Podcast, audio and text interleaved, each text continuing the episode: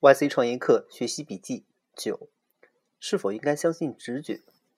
作者李笑来。Sam 说：“年轻人，相信你的直觉吧。”Paul 说：“别闹，创业有很多违背直觉的地方。”然后很多人就迷糊了，这明显是矛盾的呀。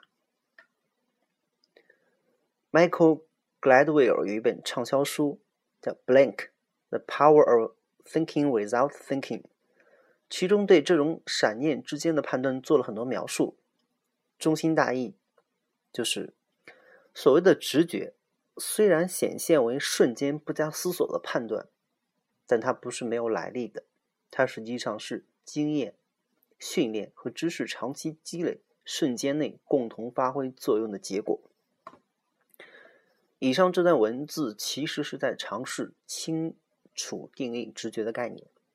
在没有一个对直觉的清晰概念之前，讨论是否要相信直觉或者什么时候相信直觉是没有任何意义的。直觉拥有清晰的概念，才能发展聪明的头脑。先从 Paul 的讲座主题开始说起，他给大家分享了一些创业过程中一一些违背直觉的原则，原则也好，重点也罢，关键 counter。Intuitive，说起来，这还真的是教育的核心。如果一切都跟直觉一样，我们就不用接受教育了。所谓教育，本质上来看，就是在传递，且是重点传递那些跟直觉并不相符的知识和经验。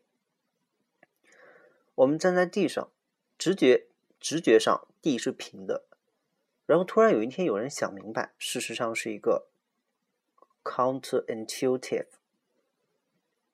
地其实是个球，我们看着太阳升起、落下，周而复始，直觉上是太阳围绕着地球转。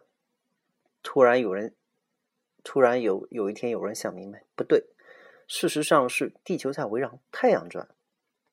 在没有空气阻力的情况下，从空中落下一个铁球和一根羽毛，谁先落地？直觉说那肯定铁球啊。突然有一天。伽利略做了个实验，证明物体下落的速度跟物体的质量是没有关系。美国的犯罪率连年下降，连续三十年，人们凭直觉给出了很多理由。警察局说，是他们冒着生命危险工作才有这样的结果。大学说，是他们的教育培养出了高素质的下一代。非营利组织说。是他们的关怀和努力起了巨大的作用。结果，芝加哥芝加哥大学的 Steven 教授用详尽的调查统计数据告诉我们，真正相关度最高的理由是：三十年前，美国通过了允许堕胎法案，最终那些可能的犯罪分子还没有出生的时候就已经被干掉了。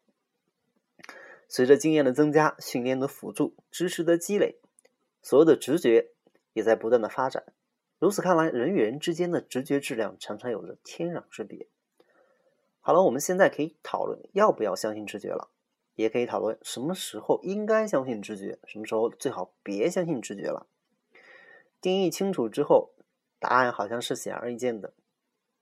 如果你在某个领域是真正的专家，只有名头，没有真知的专家是不算数的。在那个领域里，你不仅要相信你的直觉，还要刻意打磨你的直觉，通过持续的观察、思考、训练和自我成长。如果你不是那个领域领域里真的专家，你的直觉就是个屁。于是，山姆在第二课中所说和 Paul 在第三课里所说的并不冲突。Paul。是以过来人的身份在告诉那些尚无创业经验、尚无创业训练、也没有什么创业知识积累的学生，这个、这个还有那个都跟你想的不一样。Sam 是在回答如何寻找现在以及将来十年内成长最快的市场时说，这个时候年轻人应该相信你的直觉。Sam 的这个回答固然有些含混，但也确实。至少部分正确，因为他正在感受并发现飞速成长的东西，的确是年轻人比老年人更有经验的领域。